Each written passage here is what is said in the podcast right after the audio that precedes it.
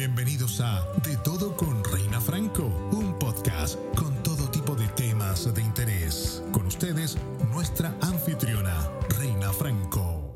Gracias por esa presentación. Bienvenidos a este episodio número 2, donde el día de hoy mi invitado es nada más y nada menos que un salvadoreño de corazón, de nacimiento. Estudió comunicaciones, trabajó por más de 5 años en la cadena local de Telemundo 47 Nueva York en producción de noticias. Apasionado por los viajes, ha conocido y viajado por más de 50 países, principalmente como mochilero y en bajo presupuesto, además de vivir en Australia por casi dos años. Entre las experiencias más gratas que él dice haber tenido, pues es nada más y nada menos que el Camino de Santiago, mochilear por todo Sudamérica y Asia y hasta conocer los Himalayas. Él es Daniel Iraeta, amigo mío, bienvenido. Muchas gracias por esa invitación, Reina. De verdad que encantado poder verte nuevamente después de hace varios años que estuvimos compartiendo. Sí, pero encantado y vamos a hablar de todo un poco.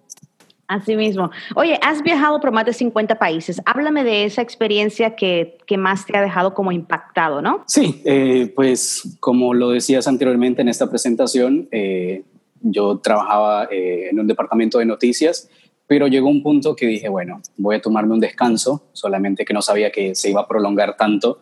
Y sí, eso fue lo que me llevó a recorrer Sudamérica, el sudeste asiático. Pero, pero hablemos en serio, tú ahorraste plata para esto, porque esto se requiere mucho dinero, Daniel, mucho dinero. Pues, mira, sí tenía mis ahorritos, eh, los ahorros estaban, pero, pero de la manera en que estaba viajando con mochila, pues podría decir que es bastante económico. De la manera en que estás viajando, estás eh, usualmente por tierra, por, tomas autobuses, tomas un eh, pedís ride, ese, ese tipo de, de, transporte, eso te ahorra al estar tomando eh, un avión cada, en cada ciudad que te vas a mover, cosas así.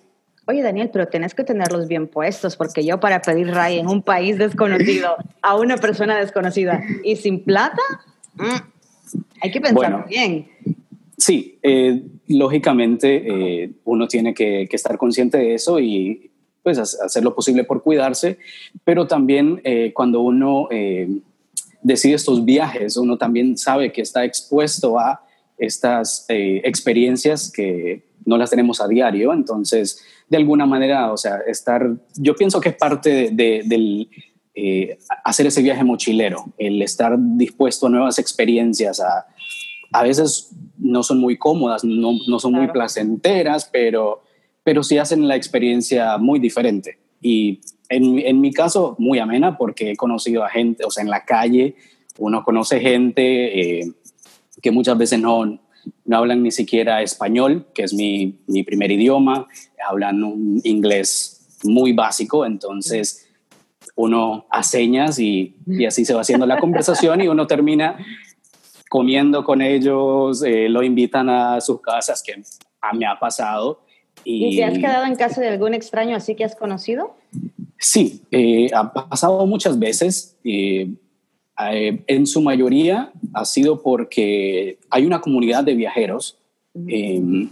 uno se crea un perfil en Internet y uno va haciendo solicitudes. Envías una solicitud a esta persona, digamos, te vas a X ciudad, X país, y esas personas pueden aceptar eh, o decir, mira, no, no te puedo atender, no te puedo eh, dar lugar en mi, en mi casa, pero te recomiendo esto. Entonces, sí, me ha pasado muchas veces que pues en los viajes eh, me he quedado con gente que esa, o sea, la conozco cuando me abre la puerta de su casa. Y no pero, te ha dado miedo, no te ha dado miedo así decir como que, ok, déjame cerrar un ojo, o sea, duermo con un ojo cerrado y el otro abierto porque yo no sé. O, o simplemente pues, has tenido la confianza, te has dejado ir por la vibra y has podido dormir.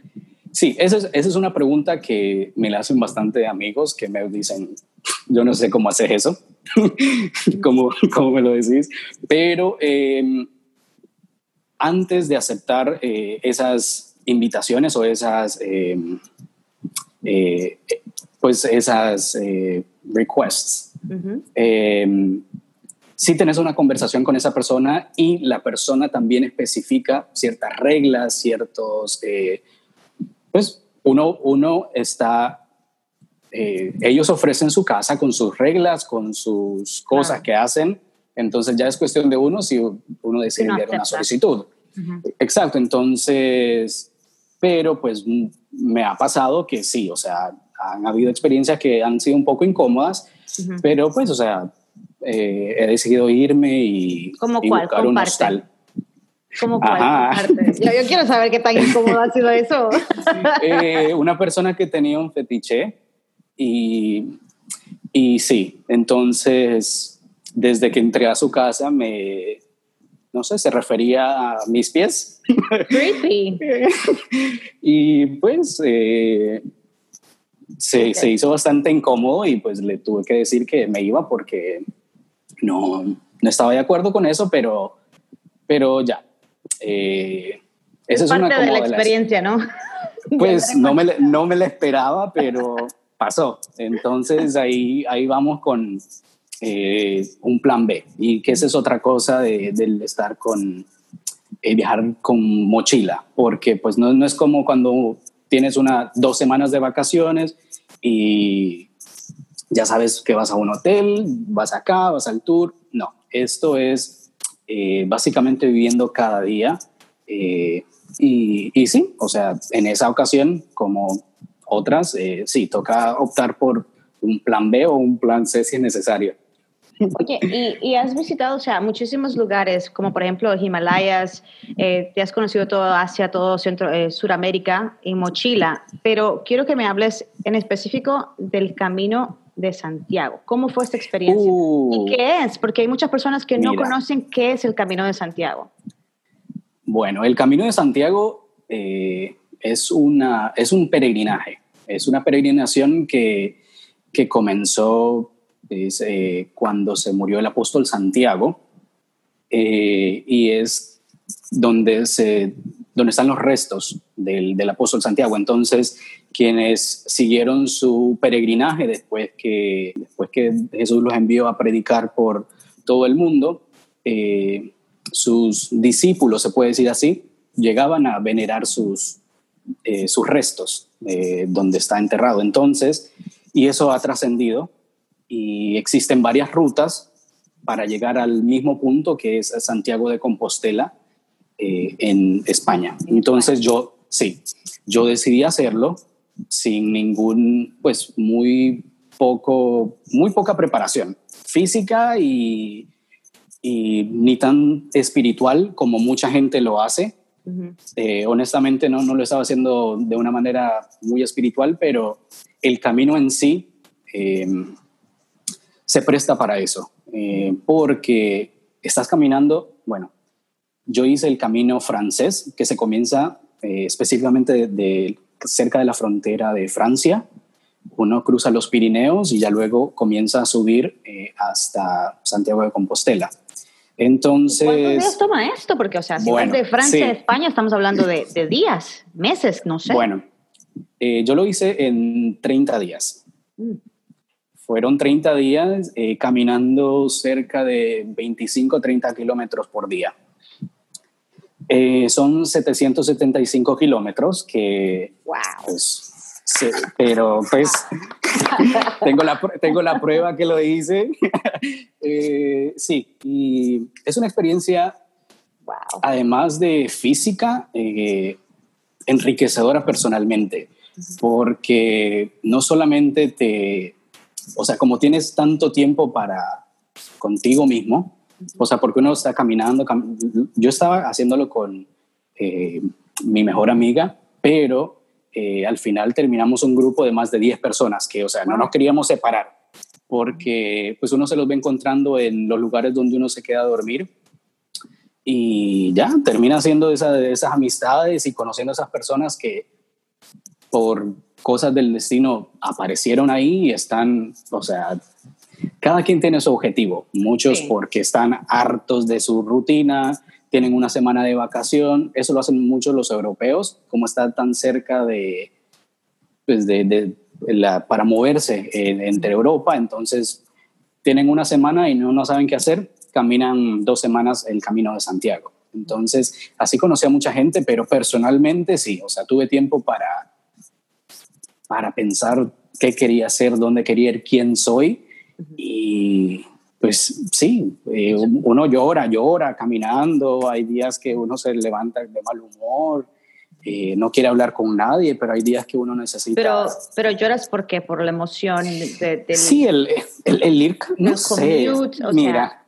o, porque a, veces uno, pues, todos pasamos por cosas personales y mientras estás caminando en el proceso vas desarrollando todo esto que, que te pasa. Claro, claro, son esas ideas. Digamos, hoy, no sé, venía con esta idea ayer de, y tenés 10 horas que vas caminando, el sol, el hambre, las ampollas, porque, o sea, eh, es duro. Entonces llega, llega un momento en que, que sí, o sea, como que el, el, mismo espíritu te, ya, te suelta las lágrimas y, y, es muy natural ver, verlo, y, pero sí, o sea...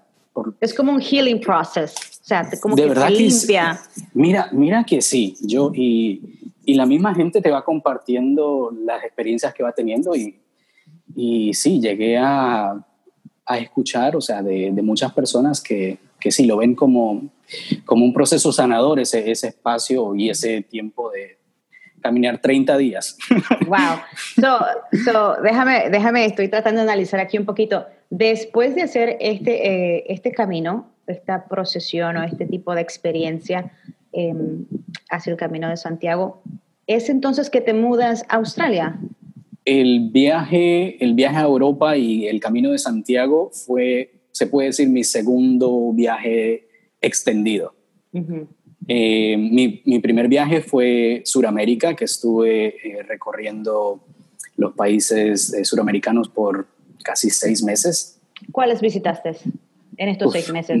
Bueno. ¿Casi todos o todos? Mira, comencé bueno, comencé en Centroamérica. Eh, estuve en Guatemala, visité a mi familia en El Salvador, Honduras, Nicaragua, Costa Rica había ido antes, así que después de, Nicaragua me fui a Colombia y de Colombia ya me fui moviendo eh, Ecuador, Perú, Bolivia, Chile, eh, Uruguay, Paraguay y Brasil. Wow, espectacular. Me, me, me, das goosebumps, me, me, se me paran los pelitos de la emoción, qué chévere, ¿no? Es que mucha gente quisiera hacerlo, mucha gente dice, yo quisiera viajar, yo quisiera recorrer el mundo, yo quisiera irme en mochila y olvidarme de, toda esta vida, uh, you know, tan monótona que tenemos, etcétera. Exacto. Pero saber y conocer a alguien que realmente lo ha hecho y que nos cuenta tu experiencia, gracias por, por compartir con nosotros y, y qué chévere. La hora, la pregunta del millón eh, ¿Piensas hacer otro tipo de viaje así? Uh, eh, pues lo he pensado y creo que, que no. No. Creo que ya. necesitas plata, necesitas trabajar. sí, y no solo es eso, pienso que, que ya es una etapa que, que, ya la viví y ya la viví, bast o sea, la, la disfruté. Siento que sí quiero seguir viajando, pero creo que lo haría de una manera diferente. Ahora quieres un hotel, please, un hotel. Pues no siempre, pero sí, ya, o sea, porque estos viajes, eso es una cosa que uno em, se tiene que olvidar un poco de la comodidad muchas veces, eh, la privacidad. Entonces, pienso que sí quisiera seguir viajando y lo voy a seguir haciendo. Me gustó mucho que, que pues tú has vivido técnicamente vas eh, viajando, vas de turista, pero al mismo tiempo vas viviendo y vas compartiendo con las personas de este país que has visitado, cualquier país, eh, compartes la cultura, compartes la comida y me hace recordar muchísimo porque yo un fin de semana viví en México, un fin de semana mm. viví en México y fue a mochila también. Es una de las experiencias, una de las mejores que he tenido en toda mi vida. Eh, obviamente ya tengo hijos, tengo esposo, pues ahora se complica un poco más hacer este tipo de aventuras, ¿no? pero es una buena opción, especialmente para aquellas personas que están solteros, aquellas personas que lo pueden hacer entre amigos, aquellas personas que dicen, tú sabes qué, después de esta pandemia mm. voy a agradecer que el mundo nos tiene lugares tan bonitos y espectaculares que, que podamos visitar. Ponerlo en el bucket list, ¿no? Claro que sí, y algo también eh, que es de muy bajo presupuesto, o sea, uno no, no necesita esos miles y miles de dólares para, para llegar a hacerlo pero, pero sí se pueden hacer. Pero necesitan miles y miles y miles de valor, porque hay que tenerlos bien puestos para quedarse así como tú. Pero qué bueno. Pues Oye, eh, Daniel, muchísimas gracias por haber compartido con nosotros esta tarde. Eh, gracias por estar ahí, gracias por hacernos compartir y vivir tus experiencias. Consejo, ¿qué consejo tú le das a esas personas que a lo mejor quieren hacerlo pero no se atreven? Mira, eh, lo pensé porque cuando me comentaste que querías hablar conmigo, dije, bueno, voy a pensar y voy a poner en perspectiva lo que lo que se trata el viajar eh, con mochila al hombro y lo primero pienso que es informarse. Eh, ¿Qué es, dónde quiero ir? ¿Qué se quiere hacer? Saber cuánto se tiene de presupuesto y saber que, que este tipo de viajes, a pesar que son de muy bajo costo, se pueden extender porque uno va encontrando cosas que no las tenía pensado, eh, no se tenían pensadas y se realizan. Pero también el informarse en cuanto al clima del lugar, informarse en cuanto a las culturas, religiones eh, y, y, es ese tipo de cosas. Eh, y además de los precios de, de, estadías en hoteles, comida. ¿Y, ¿Y, qué tú llevabas específicamente en tu mochila? Porque no puedes poner muchas cosas. Exacto, pues sí, porque mira, eh, parte de, de, lo que hacen, hacemos los viajeros mochileros tratar de no tener que, registrar la maleta, porque muchas aerolíneas, como uno compra pasajes, los más básicos, los más económicos, eh, solamente te aceptan la de mano. Entonces uno tiene que procurar en no pasarse una ni, ni, una onza más. Entonces, eh, bueno, yo siempre pongo en mi mochila eh, un par de zapatos adicional, además de los ¿Qué llevas puestos? Hiking, sí, hiking boots, eh, unos eh, zapatos deportivos. Eh, en cuanto a ropa interior, cuatro cinco. Y los vas lavando en el camino. y, y, se va lavando donde se encuentra. sí, y, y ya, o sea, no, y no sé, unas cuatro camisetas, una camisa de vestir, pantalones largos uno o dos. Y para pantalones cortos, eh, creo que llevaba uno, casi siempre. Entonces, muy compacto. Y, ya, luego eh, llevar medicina, llevar, pues si uno sabe, eso es bastante importante, eh, llevar cosas que uno sabe que le pueden servir en caso de emergencia. y ya, ya luego las cosas, uno va encontrando cositas como eh, personalmente, puesto que no puedo cargar con tantas cosas, que uno va en Egipto yo me quería comprar todas las lámparas habidas y por haber, pero no podía. Entonces eh, opté desde el inicio de mis viajes por una, eh, algo muy sencillo. Colecciono imanes para, para recordar no cada país, sino que cada ciudad a la que voy.